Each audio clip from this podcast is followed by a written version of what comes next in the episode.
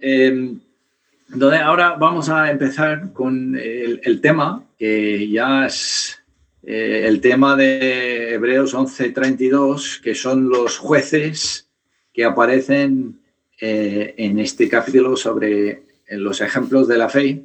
Y lo que me gustaría que me gustaría hacer una oración antes de empezar, ¿vale? Señor, te damos muchísimas gracias por eh, este tiempo que hemos pasado con, con los hermanos tan queridos de, Zaragoza.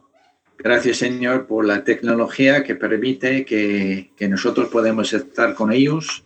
Y gracias, Señor, por el espíritu que nos une, como ha dicho Marcelo, que no solamente une eh, entre congregaciones, sino une entre naciones, entre zonas de, tiempo y Señor, eh, tú siempre mantienes esa unidad, ese espíritu de unidad que tenemos entre nosotros y te pedimos que el mismo espíritu puede llenarme a mí para que hable las palabras que eh, mis hermanos necesitan oír y el mismo espíritu abra los corazones y las mentes de ellos para que escuchan y entiendan bien eh, lo, que, lo que tú quieres enseñarles a través de tu palabra. Gracias te doy por tu palabra, Señor. Gracias te doy por tu espíritu. Gracias te doy por tu Hijo, que es la persona que, eh, la razón que estamos aquí todos, Señor.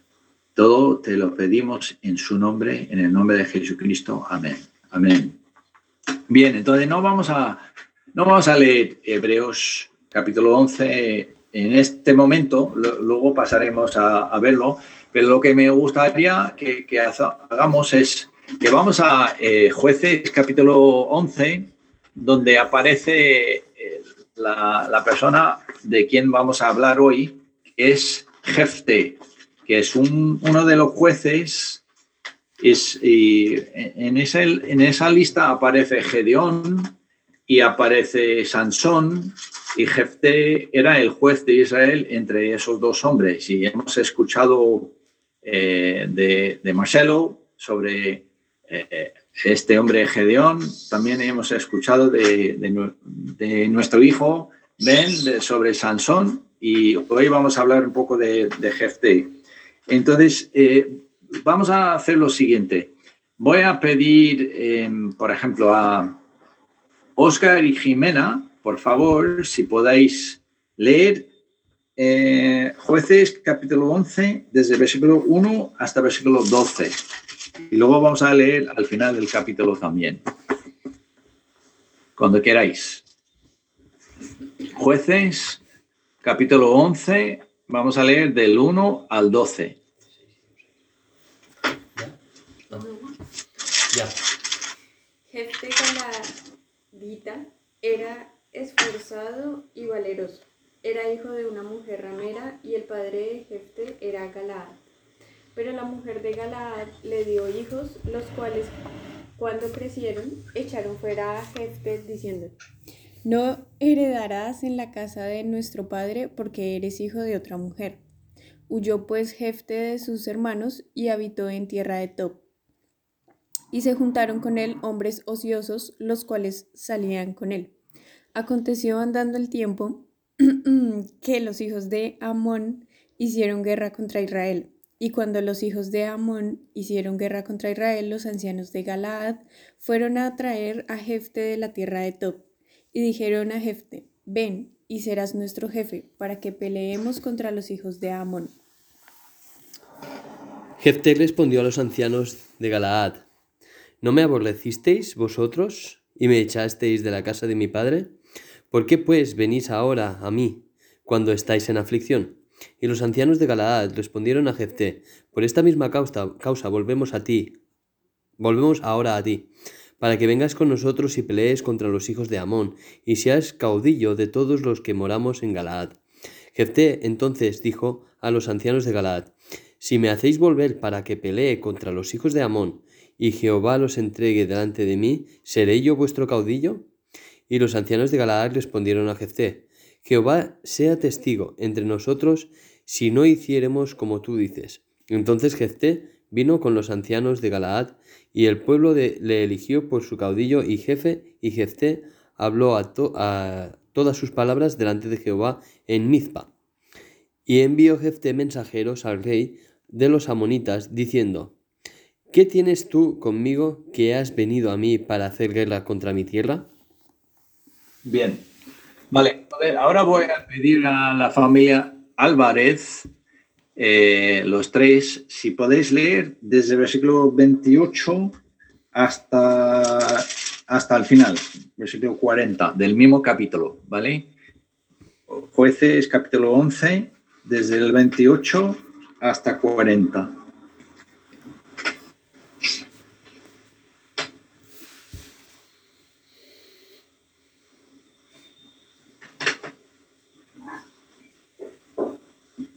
Mas el rey de los hijos de Amón no atendió a las razones que Jefté le envió. Y el espíritu de Jehová vino sobre Jefté, y pasó por Galaad y Manasés, y de allí pasó a Mizpa de Galaad, y de Mizpa de Galaad pasó a los hijos de Amón. Y Jefté hizo voto a Jehová, diciendo, si entregares a los amonitas en mis manos, cualquiera que saliere de las puertas de mi casa a recibirme, cuando regrese victorioso de los amonitas, será de Jehová y lo ofreceré en holocausto. Y fue Jefté hacia los hijos de Amón para pelear contra ellos, y Jehová los entregó en su mano. Y desde Aroer hasta llegar a Minit, veinte ciudades y hasta la vera de las viñas los derrotó con muy grande estrago. Así fueron sometidos los amonitas por los hijos de Israel. Entonces volvió Jefté a Mizpa, a su casa, y aquí su hija que salía a recibirle con panderos y danzas y ella era sola su hija única. No tenía fuera de ella hijo ni hija. Y cuando él la vio, rompió sus vestidos diciendo, ay, hija mía, en verdad me has abatido y tú misma has venido a ser causa de mi dolor, porque le he dado palabra a Jehová y no podré retractarme. Ella entonces le respondió, Padre mío, si le has dado palabra a Jehová, haz de mí conforme a lo que me prometiste, ya que Jehová ha hecho venganza en tus enemigos, los hijos de Amón. Y volvió a decir a, a su padre, concédeme esto, déjame por dos meses que vaya y descienda por los montes, y llore mi virginidad y mis compañeras. Él entonces dijo, ve, y la dejó por dos meses. Y ella fue con sus compañeras y lloró su virginidad por los montes. Pasados los dos meses volvió a su padre, quien hizo de ella conforme al voto que había hecho. Ella nunca conoció varón. Y se hizo costumbre en Israel que de un año, que de año en año fueran las doncellas de Israel a invitar a la hija de Jefté, a la Dadita, cuatro días en el año. Bien, entonces aquí es donde ya em, me gustaría que nosotros empezáramos a hablar, porque aunque este hombre eh, claramente era un hombre de fe, porque aparece en la lista de hombres de fe en, Hebreos 11, y como hemos visto también en la lectura, un hombre lleno del Espíritu, eso no, no, le, no le excluye de la posibilidad de cometer un error. Y lo, que pasa aquí es, es, una cosa con bastante gravedad, que, tenía que cumplir con su voto de sacrificar a, su propia hija. Y, y me gustaría que, que leésemos eh, dos o tres versículos de los proverbios, porque en los proverbios vamos a encontrar eh, la sabiduría que, que puede mm, ayudarnos a nosotros evitar una situación parecida. Espero que no, una situación igual. Espero que nadie de nosotros pueda eh, decir que por hacer un voto apresuradamente tenía que sacrificar uno de mis hijos. Pero aún así las prisas son cosas que son peligrosas, que son eh, que pueden llevarnos a, hacer mucho mal. Entonces, vamos primero a eh, Proverbios capítulo 19, y en versículo 2 eh, voy a pedir a, la familia Camacho Díaz, eh, entre entre Edison y Mónica, buenos días, que no os he saludado. Hola, puedes empezar leyendo Proverbios 19, 2. ya. ¿Y desde qué capítulo? Solo el verso 2. Sí, solo versículo 2, 19, 2. El alma sin ciencia no es buena, y aquel que se apresura con los pies peca. ¿Ves eso? Eso debe ser una cosa grabada en nuestras mentes, y especialmente como padres. Las cosas que se hacen con prisas suelen llevarnos a, pecar. Por eso yo creo que hay una expresión en español, ¿no? La- las prisas son malas consejeras. Así que cuidado con tomar decisiones, cuidado con hacer las cosas apresuradamente. Y en, en capítulo 20, versículo 25, lo, eh, lo, lo pone aún más claro relacionado con eso. Mónica, si puedes leer capítulo 20, versículo 25. Lazo es al hombre hacer apresuradamente voto de consagración y después de hacerlo reflexionar. ¿Ves eso?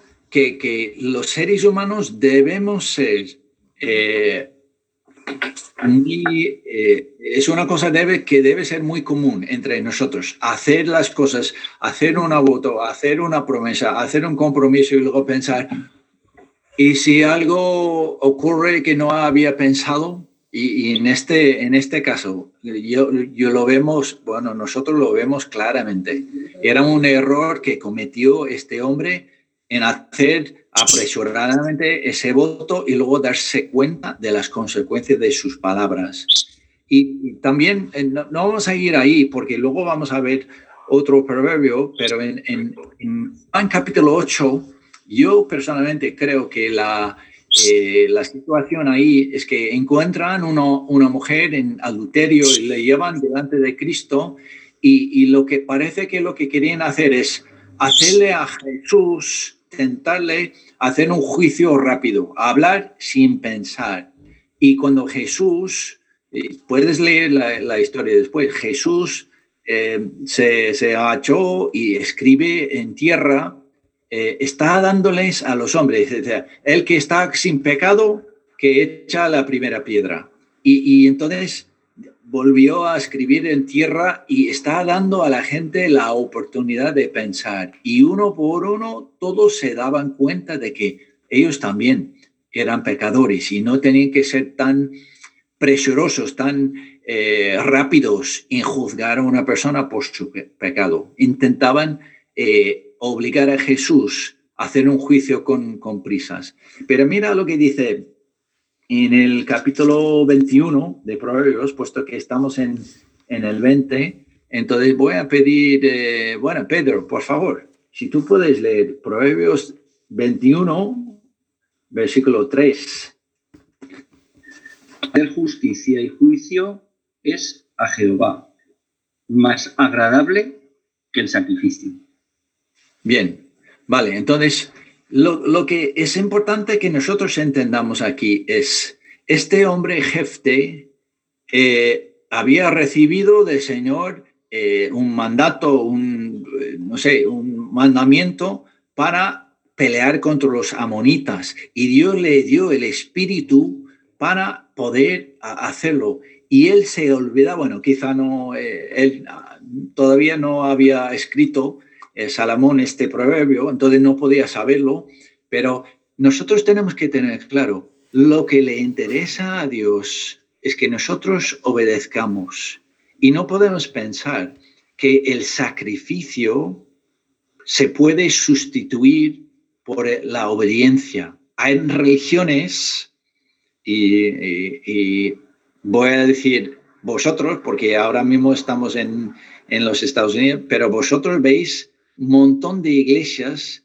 que, que fuen, fueran construidas por hombres ricos que pensaban que por pagar dinero para proveer di dinero para edificar iglesias, Dios les iba a perdonar sus pecados. Pensaban que el, con el sacrificio de su dinero podían recibir perdón de pecados. Y este hombre, Jefte, parece que no, no habían entendido todo. Y, quiero deciros una cosa, en, mi opinión, la, más que nada, eh, aunque e, es una cosa eh, clara en, este, en esta historia, más que nada lo que él no entendía es la gracia de Dios. La gracia de Dios. Es una cosa que vosotros que eh, habéis escuchado a Marcelo, sabéis que ese hombre predica cada dos por tres la gracia de Dios, la gracia de Dios, la gracia de Dios. Y mira lo que dice. Vamos ahora a Romanos capítulo 11 y vamos a ver lo que, lo que dice Pablo sobre la gracia, que, que nos deja entender claramente qué es la gracia de Dios. Entonces, uh, bueno, ¿estás ahí, Dolly? Por favor. Hola, buenos días, Dolly. No, no te has saludado. Si tú puedes leer solamente Ah, Romanos, Romanos capítulo 11, versículo, em, versículos 5 y 6, por favor. Romanos 11, 5 y 6. Vale. Buenos días o buenas tardes a todos. Romanos 5 dice, así también aún en este tiempo ha quedado un remanente escogido por gracia y si por gracia ya no es para por obras, de otra manera la gracia ya no es gracia. Y si por obras ya no es gracia, de otra manera la obra ya no es obra. Bien, entonces, en el caso de, gracias Dolly, en el caso de jefe, Dios le había elegido para ser el juez, el libertador de Israel en ese tiempo. Entonces no tenían que obrar para ganar ese favor, no tiene que hacer un sacrificio, es simplemente Dios le había elegido y punto, final de historia.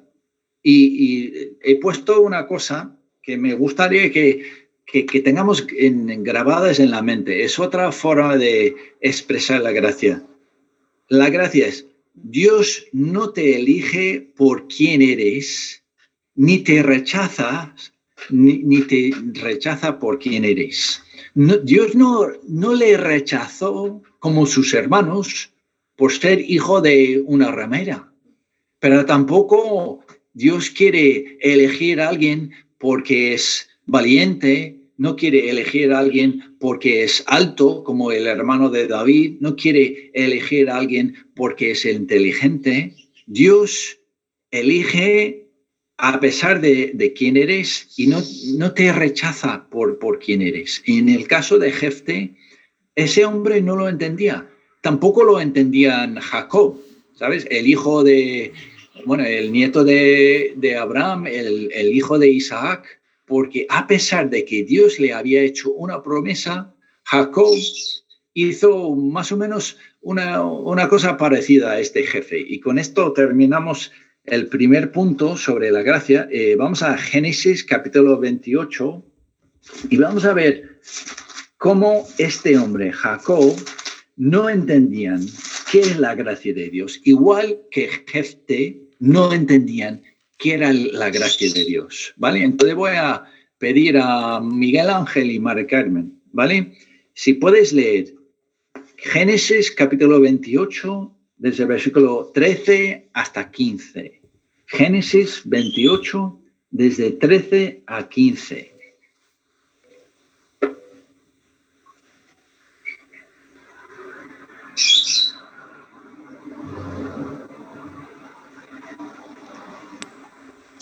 Y he aquí, Jehová estaba en lo alto de ella, el cual dijo, Yo soy Jehová, el Dios de Abraham, tu padre y el Dios de Isaac, la tierra en que estás acostado, te la daré a ti y a tu descendencia. Será tu descendencia como el polvo de la tierra, y te extenderás al occidente, al oriente, al norte y al sur, y todas las familias de la tierra serán benditas en ti y en tu simiente. He aquí, yo estoy contigo y te guardaré por donde quiera que fueres, y volveré a traerte a esta tierra, porque no te dejaré hasta que haya hecho lo que te he dicho. ¿Ves eso? A pesar de cómo era ese hombre en ese momento de su vida, porque si lees la historia antes, era un engañador, era un hombre eh, que no, no era ejemplar en su carácter, pero Dios le hizo la promesa a pesar de quién, quién era. Dios no nos rechaza por quién, por quiénes somos y tampoco nos elige por quiénes somos. Esa es la gracia y por la gracia de Dios, Él eligió a Jacob. Dice, te voy a eh, dar esto y esto y esto y estaré contigo hasta el final. Y mira la respuesta de este hombre que no entendía en la gracia de Dios. Levi, por favor, si puede leer del, mismo capítulo 28 de Génesis, eh, versículos 20 y 21 de, de Génesis 28. E hizo Jacob voto diciendo, si fuere Dios conmigo y me guardare en este viaje en que voy, y me diere pan para comer y vestido para vestir, y si volviere en paz a casa de mi padre, Jehová será mi Dios. ¿Ves eso?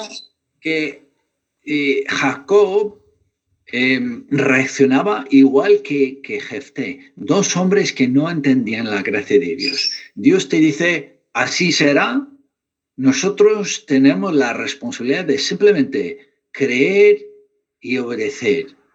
No tenemos que hacer un voto, no tenemos que hacer un sacrificio para ganar el favor de Dios. La única cosa que tenemos que hacer primero es creer el Evangelio de Jesucristo. Y si Dios te, te elige para hacer una cosa, es simplemente creer y obedecer. No tienes que hacer un voto, no tienes que hacer un trato con Dios para que te, conceda más favor. No, Dios no actúa así. Dios es un Dios a quien le, le encanta derramar su gracia sobre nosotros. Un favor que no merecemos. Entonces, eso tenemos que tener grabado. En el momento, en este momento, Jefte cometió un gran error por no obedecer ese principio. Dios dijo, Jefté, te elijo a pesar de ser hijo de ramera, pero te elijo no por ser valiente, no por eh, ser eh, hombre esforzado, y tampoco te elijo por, lo que me das a, a mí como un sacrificio. Solamente te elijo según mi plan, según mi entendimiento. Esa es la gracia de Dios. El hombre no lo entendía. Pero a pesar de eso, aparece en la lista de hombres de fe. ¿Por qué? E, en eso vamos al segundo punto. Es fácil ver los fallos de la gente, pero Dios le nombra como un hombre de fe. ¿En qué consiste la fe de, de Jefte? Yo, yo tengo un par de ideas sobre eso, ¿vale? Entonces, primero vamos al Salmo número 15. Salmo 15, Vamos a leer desde el versículo 1 hasta el versículo 5. Entonces, eh, vamos a ver, ¿quién no ha leído todavía? Marcelo y Mónica, por favor, si podéis leer Salmo 15, del 1 al 5, el Salmo entero. Jehová, ¿quién habitará en tu tabernáculo? ¿Quién, monta, ¿Quién morará en tu santo monte? El que anda en integridad y hace justicia y habla verdad en su corazón. El que no calumnia con su lengua, ni hace mal a su prójimo, ni admite reproche alguno contra su vecino, aquel a cuyos ojos del vil es menospreciado, pero honra a los que temen a Jehová. El que aún jurando en daño suyo no es, no por eso cambia. Quien su dinero nos dio a usura, contra el inocente admitió cohecho. El que hace esas cosas no resbalará jamás.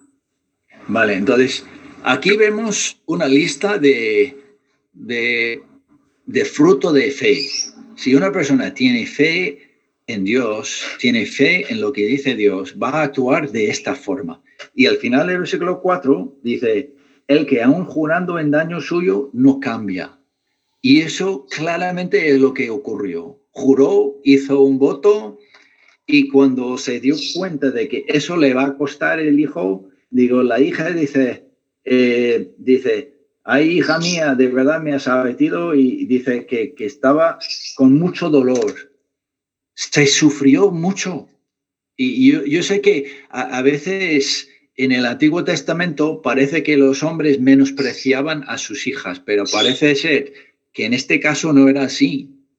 Jefté valía mucho su hija, eh, especialmente porque eso era su hija única, y le causó mucho dolor pensar que le iban a perder por ese voto, pero aún así no cambió. Yo creo que eso es una manifestación muy clara de la fe de ese hombre. No cambió su, su compromiso por circunstancias. Y sabes que en, en, el libro que sigue, eh, los jueces, bueno, en dos libros más tarde, vemos un hombre que cambiaba un montón.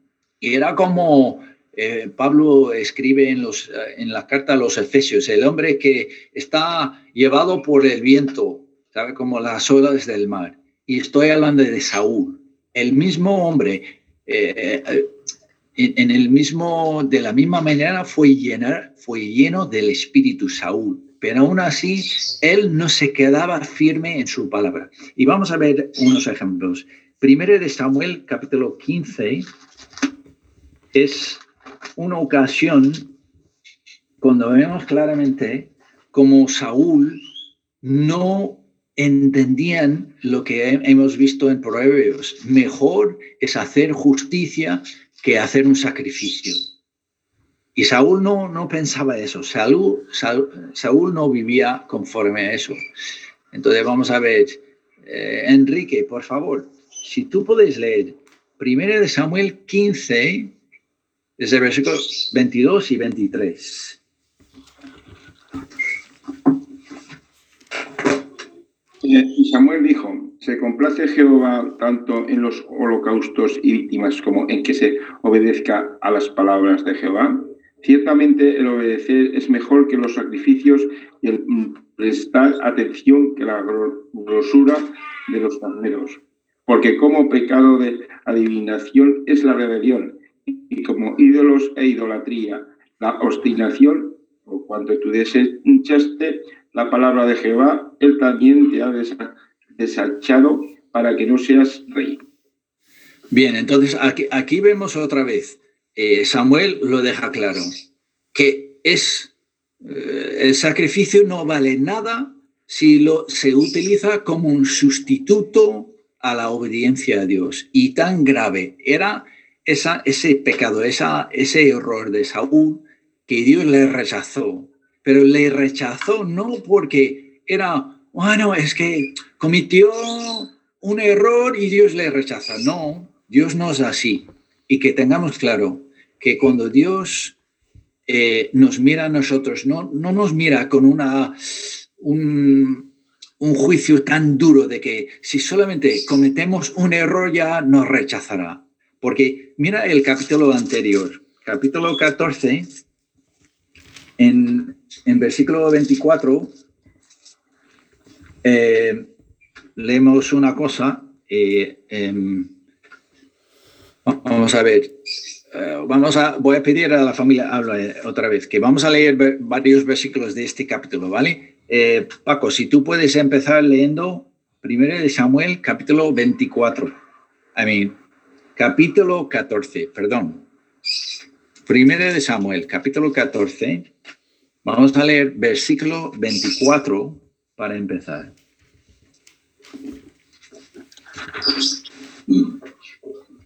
Pero los hombres de Israel fueron puestos en apuro aquel día, porque Saúl había juramentado al pueblo diciendo, cualquiera que coma pan antes de caer la noche, antes que haya tomado venganza de mis enemigos, sea maldito. Y todo el pueblo no había probado pan.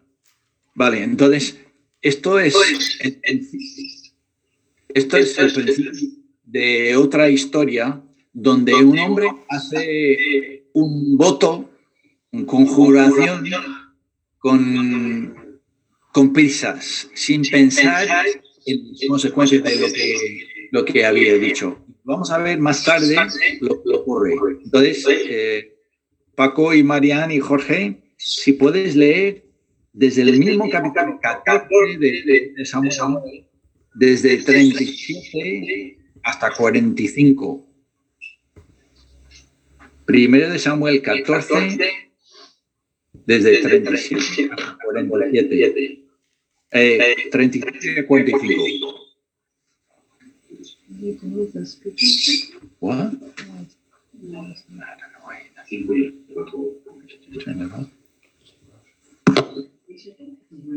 Y Saúl consultó a Dios, ¿descenderé tras los filisteos? ¿Los entregarás en, mano de Israel? Mas Jehová no le dio respuesta aquel día. Entonces dijo Saúl, venid acá todos los príncipes del pueblo y sabed y ved en qué ha consistido este pecado. Porque vive Jehová que salva a Israel, que aunque fuere en Jonathan mi hijo, de seguro morirá. Y no hubo en todo el pueblo quien le respondiese. Dijo luego a toda Israel, vosotros estaréis a un lado y yo y Jonathan mi hijo estaremos al otro lado. Y el pueblo respondió a Saúl, haz lo que bien te pareciere. Entonces dijo Saúl a Jehová, Dios de Israel, la suerte perfecta. Y la suerte cayó sobre Jonathan y Saúl y el pueblo salió libre. Y Saúl dijo, echad suertes entre mí y Jonathan mi hijo. Y la suerte cayó sobre Jonathan. Entonces Saúl dijo a Jonathan, declárame lo que has hecho. Y Jonathan se lo declaró y dijo, ciertamente busqué un poco de miel con la punta de la vara que traía en mi mano, y he de morir. Y Saúl respondió, así me haga Dios y aún me añada, que sin duda morirá Jonathan. Entonces el pueblo dijo a Saúl, ¿ha de morir Jonathan, el que ha hecho esta grande salvación de Israel? No será así. Y que Jehová, que no hace caer un cabello de su cabeza en tierra, pues que ha actuado hoy con Dios. Así el pueblo libró de morir a Jonathan. Entonces, aquí vemos una situación donde eh, eh, el hombre hizo un voto y simplemente porque la gente decía, pues no, no, no sea así, el cambio de, de opinión. Y, y podemos decir, pero eh, el voto al Señor es, es muy importante y no debemos eh, cambiar en, en cuanto a eso. Pero esto no es la primera vez que, que lo hizo eh, Saúl, justificándose siempre con lo que piensa la gente, porque en el otro capítulo anterior, capítulo 13, vemos un, eh, la primera vez que desobedecía eh, Saúl a Dios y ya, ya veremos el por qué era tan grave los errores de Saúl, porque siempre estaba eh, mirando qué piensa la gente, qué piensa la gente. No le importaba lo que pensaba tanto Dios. En, en el capítulo 13, vamos a leer versículos 11 y 12. Oscar y, y Jimena, por favor, si puedes leer, primero de Samuel 11 y 12. El capítulo 13. Entonces Samuel dijo, ¿qué has hecho? Y Saúl respondió, porque vi que el pueblo se me desertaba y que tú no venías dentro del plazo señalado, y que los filisteos estaban reunidos en Micmas. Me dije, ahora descenderán los filisteos contra mí a Gilgal, a Gilgal, perdón, y no he implorado el favor de Jehová. Me esforcé, pues, y ofrecí holocausto. Sigue leyendo, perdón, sigue leyendo. Entonces Samuel dijo a Saúl, Locamente has hecho, no guardaste el mandamiento de Jehová tu Dios que él te había ordenado, pues ahora Jehová hubiera confirmado tu reino sobre Israel para siempre. Mas ahora tu reino Vale, no... Vale. Ya está ahí. Entonces vemos, Dios le manda a hacer una cosa. Saúl no obedece, pero ¿a quién echa la culpa? Bueno, es que el pueblo se me iba y luego tú no, no venías para hacerme sacrificio. Entonces Saúl era el tipo de hombre que desobedecía a Dios y siempre justificaba ese, esa de- desobediencia. Jefté no era así. Jefté podía, después de haber jugado, hizo el, el voto, podía haber dicho, ah, es que, que la gente me, me- menospreciaba y por eso yo no valoraba lo, que era y, y quizá, no sé, eh, podía haber justificado muchas, de muchas maneras no cumplir su voto. Entonces yo personalmente creo que una de las manifestaciones de fe de ese hombre, Jefté, era que obedecía a Dios a pesar de las consecuencias. Él cumplió con su compromiso, su promiso, su, voto a Dios a pesar de las consecuencias.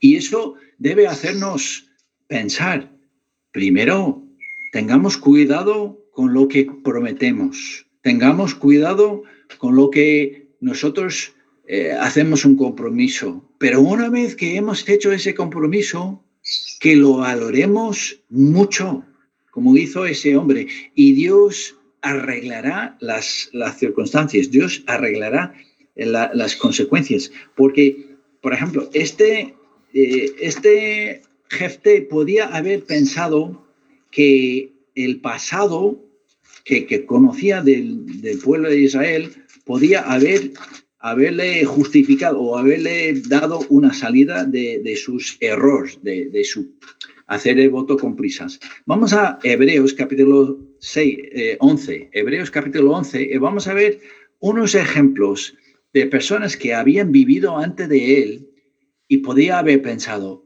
bueno, aunque hizo un error en hacer ese voto, Dios quizá puede darme una salida. ¿Vale? Hebreos capítulo 11. Entonces, Mari Carmen y Miguel Ángel, si vosotros podéis leer eh, versículos 6 y luego 17 y 18.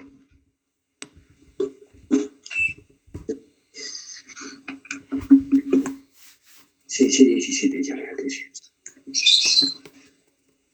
Pero sin fe es imposible agradar a Dios, porque es necesario el que se acerca a Dios crea que le hay y que es galardonador de los que le buscan.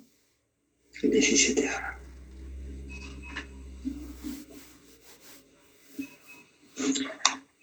Por la fe Abraham, cuando fue probado, ofreció a Isaac y el que había recibido las promesas ofrecía su unigénito. Habiéndosele dicho, en Isaac te será llamada descendencia. Eh, perdón, 19 también.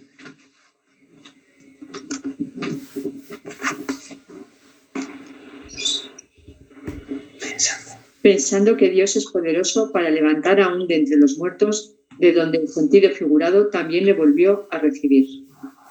Bien, entonces, pe pensadlo bien. Jefté parece ser un hombre, un hombre de fe, un hombre que tenía el deseo de agradar a Dios. Comete el error de hacer el voto. Pero porque era hombre de fe, porque era un hombre que quería agradarle a Dios, pensaba, ahora no puedo dejar de cumplir mi palabra, pero quizá Dios me, me va a dar una salida, porque mira lo que pasó con, con Abraham y Isaac. Dios eh, Abraham iba como si, ¿sabe? Hasta que levantó el cuchillo para, para dar muerte a su hijo y no lo hizo. Quizá Dios hará lo mismo con, con mi hija. O quizá yo eh, voy a sacrificar a mi hija, pero Dios va a levantarla de los muertos, porque Dios es capaz de hacerlo, ¿no? Entonces, podía haber esperado en una salida más agradable, una salida no tan trágica como, como le había ocurrido.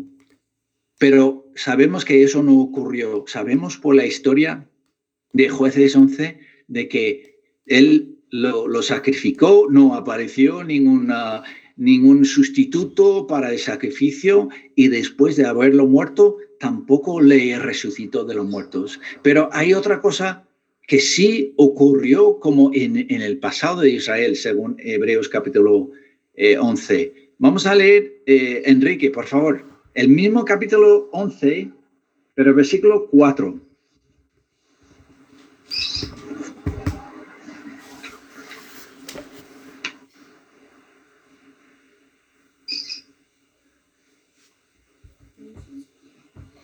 Quita el micrófono, Enrique. Perdonad. Por la fe, Abel ofreció a Dios más excelente sacrificio que Caín, por lo cual alcanzó testimonio de que era justo, dando Dios testimonio de sus ofrendas, y muerto aún hablaba por ella. ¿Ves eso? en este, en este caso, yo creo que esa mujer, la, la hija de Jefté, aún muerta, sigue hablando. ¿De qué? De su, eh, de su eh, colaboración con su padre, que su padre podía haber cumplido la, la, promesa, el voto que había hecho a Dios, porque escucha lo que dice al final de, de Jueces capítulo 11. Pasados los dos meses volvió a su padre, la hija, quien hizo de ella conforme al voto que había hecho, y ella nunca conoció varón. Se hizo costumbre en Israel que de año en año fueran las doncellas de Israel a endechar la hija de Jerte Galadita cuatro días en el año. ¿Sabes? Que cada año se hablaba de esa hija, se hablaba de su deseo de, ayudar a su padre obedecer a Dios. Y cada año hablaban de ella. Entonces, e, era e, en un sentido como Abel, aún siendo muerta, seguía hablando de su fe también. ¿Sabes? Que, que, no era solamente la fe de este hombre Jefté, sino la fe de su hija, de que pensaba que a, pesar de que me va a costar, Dios es galardonador de los que le buscan. Y, aunque buscaban una solución quizá eh, más fácil, una solución de que no iba a morir o quizá una solución de que iba a resucitarle, Dios le daba la solución de que tenía, eh, seguía, seguimos hablando. Aquí estamos miles de años después y conocemos quién era esa chica, quién era ese hombre, por esa colaboración de fe, creyendo en, en su Dios que, que siempre recompensa a las personas que tienen el deseo de obedecerle. Y eso sea nuestra obligación, eh, digo, nuestra, nuestro compromiso con Dios, que cuando yo voy a obedecer a Dios, no voy a ser como Saúl. Cuando es fácil, le obedezco, pero cuando es difícil, voy a buscar una salida. Cuando es eh, cuando todo el mundo está de acuerdo conmigo, obedezco a Dios, pero cuando la gente se queja, yo voy a buscar una salida, buscar una manera de, no obedecer a Dios. Jefte no era así, su hija no era así, y que nosotros sigamos ese ejemplo de fe. ¿Vale? Y, entonces, yo creo que eso es uno de, las, de los aspectos de la, de la fe de, eh, pero hay otro aspecto y con eso vamos a terminar. Eh, escucha lo que, lo que he escrito. El amor de Dios es como una moneda de dos caras. En un lado es la gracia. Y hemos visto como este Jefté no entendía, no entendía la gracia de Dios, porque pensaba que tenía que hacer un sacrificio, hacer un voto para ganar ese favor de Dios. Pero hay otro aspecto de, del amor de Dios que es la misericordia. La misericordia. No dar a las personas lo que merecen. Y yo eh, estoy convencidísimo de que este hombre manifestaba esa cualidad de Dios, la misericordia de Dios. Y por esa razón la Biblia habla de él también de, como una persona de fe. Mira, en, jueces capítulo 10, si vamos ahí ahora, quiero que, veamos la historia y, si tú tienes una Biblia que tiene, eh, por ejemplo, algunas Biblias aparecen no solamente los versículos, pero en, cada sección de la Biblia ponen un título, como, no sé, en el capítulo 2 de Juan es Jesús cambia eh, el vino en eh, el agua en vino.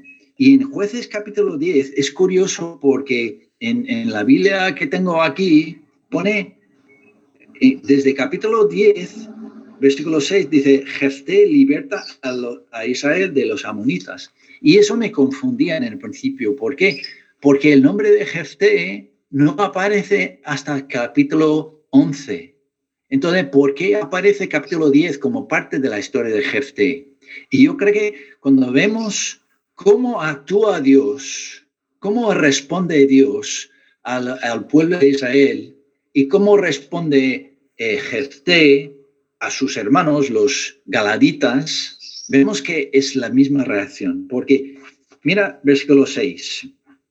En versículo 6 de, de jueces capítulo 10 dice, pero los hijos de Israel volvieron a hacer lo malo ante los ojos de Jehová y sirvieron, sirvieron a los Baales y a Astarot, a los dioses de Siria, los dioses de Sidón, los dioses de Moab, los dioses de los hijos de Amón y a los dioses de filisteos. Y dejaron a Jehová y no le sirvieron. Rechazaron ellos a Dios. No es lo mismo que hicieron los hermanos de, de Jefté con él. Cuando eran mayores decían, bueno, tú fuera. Y más o menos lo mismo. El pueblo de Israel rechaza a Jehová y los galaditas rechaza a Jefté. ¿Y cómo es la reacción? En el versículo 11 de capítulo 10, Jehová respondió, bueno, vamos a seguir leyendo, versículo 7.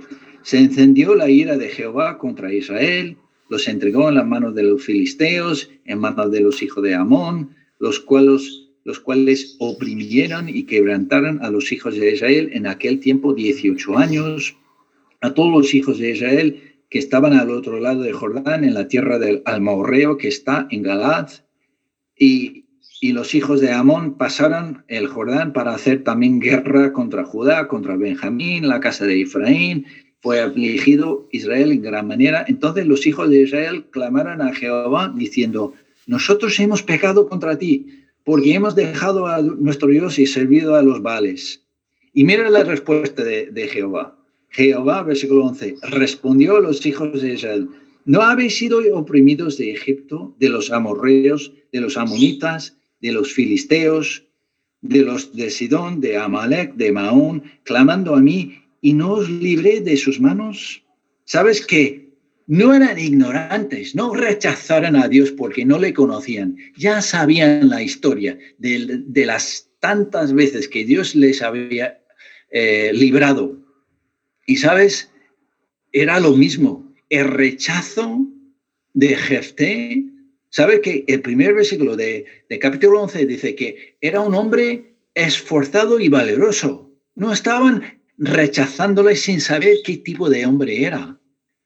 A pesar de ser un hombre valiente, un hombre esforzado, un hombre valeroso, le rechazaron. Igual que re rechazó el pueblo a Dios después de haberles eh, rechazado, después de haberles, digo, eh, libertado de los pueblos. Entonces, mira cómo responde Dios.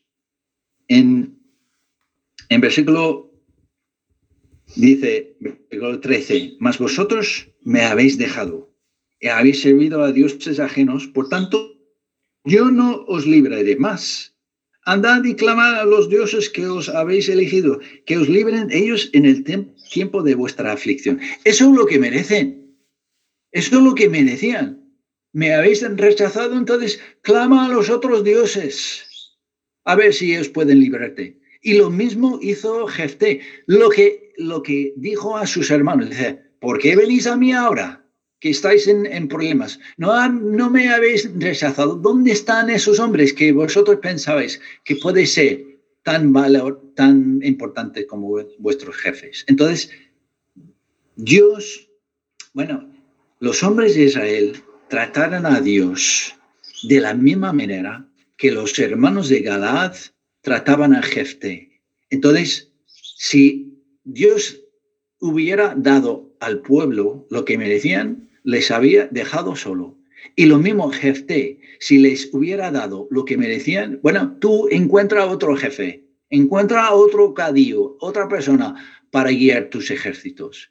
Pero ni Dios ni Jefte respondieron así. Versículo 14 de este capítulo, eh, perdón, versículo 16 de capítulo 10. Quitaron entre sí los dioses ajenos, sirvieron a Jehová, y él fue angustiado a causa de la aflicción de, Israel. Dios respondió con compasión. Dios respondió no conforme a lo que merecían, sino conforme a la compasión, el amor que tenía hacia su pueblo. Y eso es lo que hizo Jefté. ¿Qué merecían?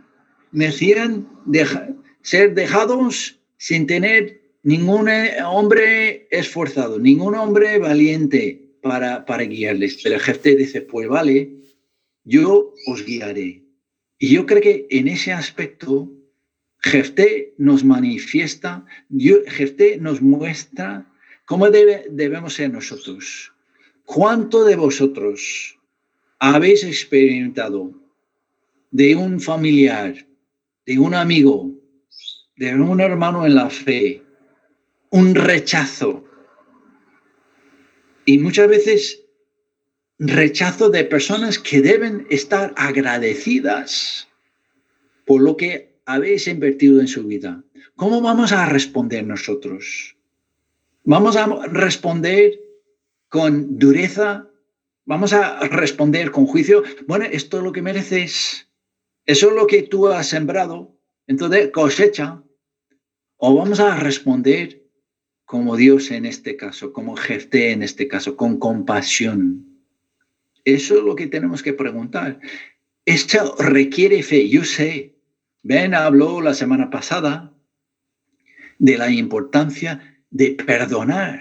Bueno, sí, de pedir perdón, como hizo Sansón, pero también de, que nosotros, si somos los ofendidos, de perdonar. Eso no quiere decir que tenemos que eh, decir, bueno, no pasa nada, como bien ha dicho.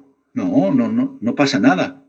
E-, es, importante que reconozcan sus errores, es importante que reconozcan que no han hecho bien, es importante que reconozcan que merecen un castigo, pero a veces nosotros podemos manifestar misericordia y no darles lo que merecemos. Y sabes que yo me acuerdo hace mucho tiempo que una persona me oigo, una persona me dijo que, perdón, que he tocado en la pantalla y desapareciste todos. Una persona hace mucho tiempo dijo a Susana y yo, ¿sabes que cuando vuestros hijos desobedecen, no siempre es necesario castigarles? A veces lo que se puede hacer es demostrarles lo que habían hecho mal y decirles, pero sabes una cosa, hoy no te voy a castigar, aunque lo mereces. Y, decirles, esto es una manifestación, es un ejemplo de, la misericordia de Dios que quiere mostrarnos a través de la persona de Jesucristo. ¿Cuántas veces Dios no te ha dado a ti, no me ha dado a mí lo que merezco. Amén. ¿Cuántas veces no podemos de vez en cuando manifestar ese mismo, esa misma misericordia a las, a las personas, no dándoles lo que merecen? Así actuaremos con fe, como Jefté. Dios me recompensará porque estoy buscándole. ¿Y qué dice? con, la misericordia, con el misericordioso, Dios se manifestará misericordioso. Si tú quieres experimentar en abundancia la misericordia de Dios, que no siempre Dios te, te da bien duro por lo que haces mal, manifiesta esa misma actitud hacia las personas. Eso no quiere decir, no, no pasa nada. Yo te pero hermano, no, no, no no es necesario que nosotros eh, pasamos por alto lo que han hecho. Y, lo mismo vemos aquí en, el capítulo 3, 11 de, de, jueces, de 13 a 27. Él intentaba también manifestar misericordia a los amonitas. Explica con, con mucho detalle todo lo que ocurrió en el pasado, diciendo a los amonitas, oye, ¿Por qué me venís a, mí con esa actitud de guerra?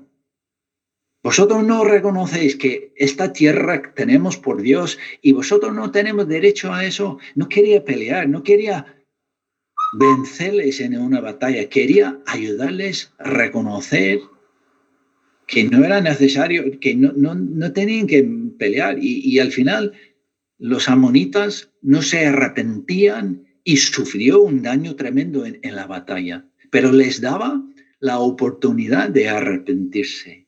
Y nosotros tengamos esa actitud con las personas. No, no seamos tan, no tenemos, no tengamos tanta prisa en juzgar, no tengamos tanta prisa en, en pronunciar eh, condenación, juicio sobre las personas, especialmente cuando el daño nos hacen a nosotros.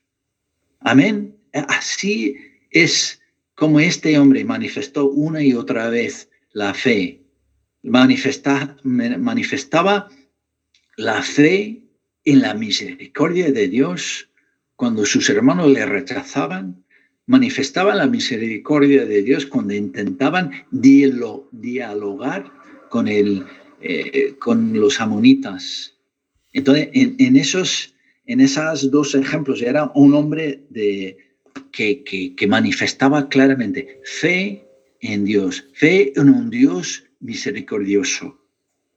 Y no nos olvidemos de que también manifestaba la fe en que si yo estoy comprometido en cumplir mi palabra, cueste lo que me cueste, Dios me dará una recompensa. Y que tenga, yo eh, aprendió él, que tenga cuidado con lo que me, lo que me comprometo, las promesas que hago, que voy a pensar antes. Porque fijaos bien, un hombre lleno del Espíritu, un hombre con el llamado de Dios para ser juez y aún así sufrió las consecuencias de malas decisiones, de actuar con prisas. Y quizá tú eres, tú te sientes como lleno del Espíritu. Tú sientes como, ya, ya tengo el don de Dios. Eso no, no, a nadie nos exenta de la responsabilidad de tener cuidado con cada decisión que tomamos, con cada palabra que damos. Entonces, este em, hombre es un ejemplo de, de una persona elegido por gracia, un hombre que a pesar de eso puede cometer errores, pero a pesar de los errores, él decide cumplir con su palabra, decide hacer misericordia, manifestar misericordia hacia los demás. Que nosotros podemos aprender de ambos lados de ese hombre. No era un hombre perfecto, pero un hombre que manifestaba las cualidades de Dios. Y eso le agrada a Dios, cuando, le, cuando manifestamos a la gente el carácter de Dios, especialmente esa cualidad de bueno, ambos, aspectos. Cuando Dios da su palabra, cumplirá, pero a veces manifiesta su misericordia simplemente porque quiere hacerlo, simplemente porque quiere mostrarnos de que siempre hay perdón para los que se arrepienten de, sus malas acciones, ¿vale? Entonces, en, eso ya terminamos. Enrique, ya te toca para cerrar la, eh, el culto, por favor.